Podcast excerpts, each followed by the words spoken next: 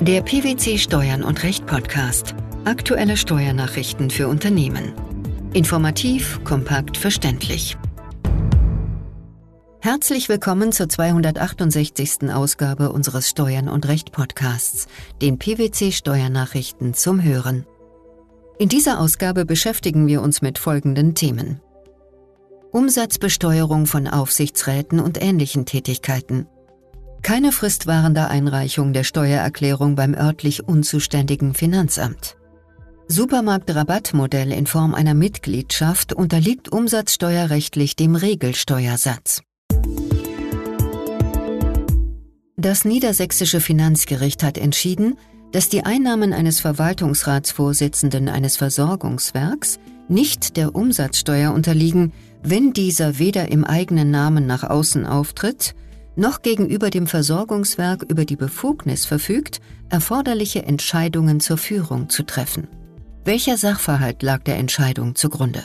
Der Kläger, ein selbstständiger Freiberufler, war Vorsitzender des Verwaltungsrates eines berufsständischen Versorgungswerks, das einer Berufskammer angehörte. Das Versorgungswerk wurde durch einen gewählten, nach der Satzung des Versorgungswerks ehrenamtlichen Verwaltungsrat geführt. Der Verwaltungsrat wurde durch einen Vorsitzenden geleitet.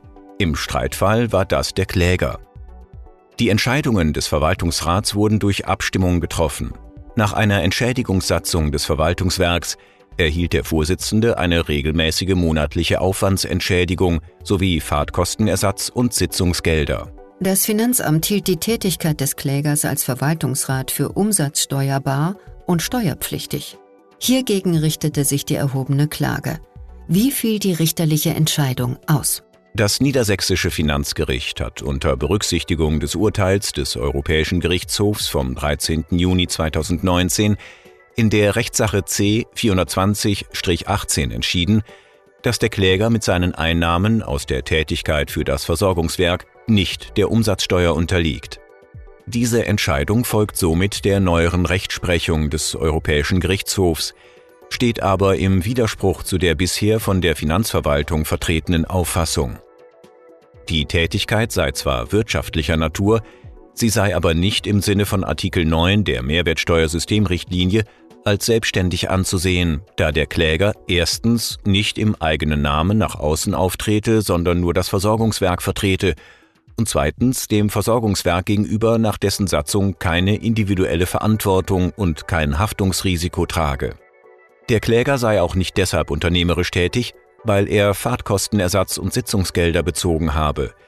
Die Anberaumung von Sitzungen habe nicht ihm oblegen, die Beträge seien nicht hoch gewesen. Das niedersächsische Finanzgericht sah sich in seiner Auffassung auch von einem Urteil des Bundesfinanzhofs gestützt. Worauf wies es entsprechend hin? Der Bundesfinanzhof hat in diesem Zusammenhang mit einem Urteil vom 27. November 2019 entschieden, dass der dortige Kläger mit seiner Tätigkeit als Mitglied eines Aufsichtsrates nicht der Umsatzsteuer unterlag, weil er lediglich eine feste Vergütung bezog. Der Bundesfinanzhof ließ in jenem Urteil ausdrücklich offen, wie über Fälle zu entscheiden ist, in denen über eine Festvergütung hinaus weitere Einnahmen erzielt werden. Ist der Streitfall damit abgeschlossen? Nein, die Revision ist beim Bundesfinanzhof anhängig. Der Bundesfinanzhof hat in Abgrenzung zu seiner früheren Rechtsprechung entschieden, dass die Veranlagung gemäß 46 Absatz 2 Nummer 8 Einkommensteuergesetz bis zum Ablauf des letzten Tages der Festsetzungsfrist, mithin bis 24 Uhr, beantragt werden kann. Der Ablauf der Festsetzungsfrist wird nur dann gehemmt, wenn die für die Veranlagung erforderliche Steuererklärung bis zum Ablauf der Festsetzungsfrist beim örtlich zuständigen Finanzamt eingeht. Wie war die Sachlage im zugrunde liegenden Streitfall? Der Kläger warf seine Einkommensteuererklärung für 2009 am 31. Dezember 2013 in den Nachtbriefkasten eines für ihn nicht zuständigen Finanzamtes ein. Nachdem die Steuererklärung erst im Jahr 2014 beim zuständigen Finanzamt eingegangen war, lehnte dieses die Veranlagung mit der Begründung ab, dass die Festsetzungsfrist mit dem 31. Dezember 2013 abgelaufen sei. Der Antrag nach 46 Absatz 2 Nummer 8 Einkommensteuergesetz sei jedoch erst im Jahr 2014 und somit nicht innerhalb der Festsetzungsfrist gestellt worden. Die daraufhin eingereichte Klage vor dem Finanzgericht Köln hatte zunächst Erfolg. Aus welchem Grund? Das Finanzgericht entschied, dass es für die Hemmung des Ablaufs der vierjährigen Festsetzungsfrist ausreiche, wenn der Veranlagungsantrag in Form einer Steuererklärung eines steuerlich nicht beratenden Steuerpflichtigen am Tag des Ablaufs der Festsetzungsfrist bis 24 Uhr bei einem Finanzamt des gleichen Bundeslandes eingehe. Es sei gesetzlich nicht vorgeschrieben, dass die Steuererklärung bei dem zuständigen Finanzamt eingehen müsse. Der Bundesfinanzhof hat der anschließenden Revision des Finanzamtes jedoch stattgegeben und die Entscheidung der Vorinstanz aufgehoben. Das Finanzamt habe die Durchführung einer Antragsveranlagung des Klägers für das Streitjahr wegen Festsetzungsverjährung zu Recht abgelehnt. Welche Argumente führten die obersten Finanzrichter für diese Entscheidung an? Die Festsetzungsfrist ende grundsätzlich mit Ablauf des letzten Tages der Frist, also um 24 Uhr. Nicht erforderlich sei, dass der Antrag innerhalb der Dienstzeiten des Finanzamts am letzten Tag der Frist gestellt werde. Für den Zugang des Antrags gemäß den einschlägigen Regelungen im Einkommensteuergesetz gelten die bürgerlich-rechtlichen Regelungen des bürgerlichen Gesetzbuchs über den Zugang empfangsbedürftiger Willenserklärungen entsprechend. Erforderlich ist danach, dass der Antrag in den Machtbereich des zuständigen Finanzamts gelangt. Zur Fristwahrung ist es daher ausreichend, wenn der Antrag am letzten Tag der Frist bis 24 Uhr in den dafür vorgesehenen Briefkasten des zuständigen Finanzamts gelangt. Die Festsetzungsfrist ist aber nur gewahrt, wenn der Antrag bis zum Ablauf der Festsetzungsfrist beim zuständigen Finanzamt eingeht. Die Antragstellung bei einem anderen Finanzamt führt dagegen nicht zu einer Ablaufhemmung der Festsetzungsfrist nach 171 Absatz 3 Abgabenordnung. Woraus folgerte der Bundesfinanzhof diese Feststellung? Zwar ist in Paragraf 171 Absatz 3 der Abgabenordnung nicht ausdrücklich geregelt, dass der Antrag auf Steuerfestsetzung an das zuständige Finanzamt zu richten ist. Einer solchen Regelung bedurfte es aber auch nicht, weil dies bereits aus den Regelungen in den Paragraphen 17 und 19 Abgabenordnung folgt. Danach ist für die Besteuerung natürlicher Personen nach dem Einkommen und Vermögen und damit auch für die Bearbeitung der Steuererklärungen Ausschließlich das Wohnsitzfinanzamt des Steuerpflichtigen örtlich zuständig. Das Finanzgericht hatte weitere Umstände als relevant angesehen. Konnte sich der Bundesfinanzhof dem anschließen? Nein. Angesichts dieser eindeutigen Regelung der örtlichen Zuständigkeit kommt es, anders als das Finanzgericht meint, auch nicht darauf an, ob und inwieweit der Steuerpflichtige das örtlich zuständige Wohnsitzfinanzamt kannte oder kennen musste oder ob er infolge des einheitlichen Auftretens der Landesfinanzverwaltung, hier des Landes Nordrhein-Westfalen, davon ausgehen durfte, dass jedes Finanzamt des Landes für die in Nordrhein-Westfalen wohnenden Steuerpflichtigen örtlich zuständig sei. Dabei ist insbesondere zu berücksichtigen, dass es dem Steuerpflichtigen nicht verwehrt ist, die Steuererklärung beim unzuständigen Finanzamt einzureichen. Was ist dann allerdings zu beachten? Wenn ein Steuerpflichtiger seine Steuererklärung bei einem unzuständigen Finanzamt einreicht, trägt er grundsätzlich das Risiko, dass die Steuererklärung rechtzeitig innerhalb der Festsetzungsfrist vom örtlich Unzuständigen an das örtlich zuständige Finanzamt weitergeleitet wird.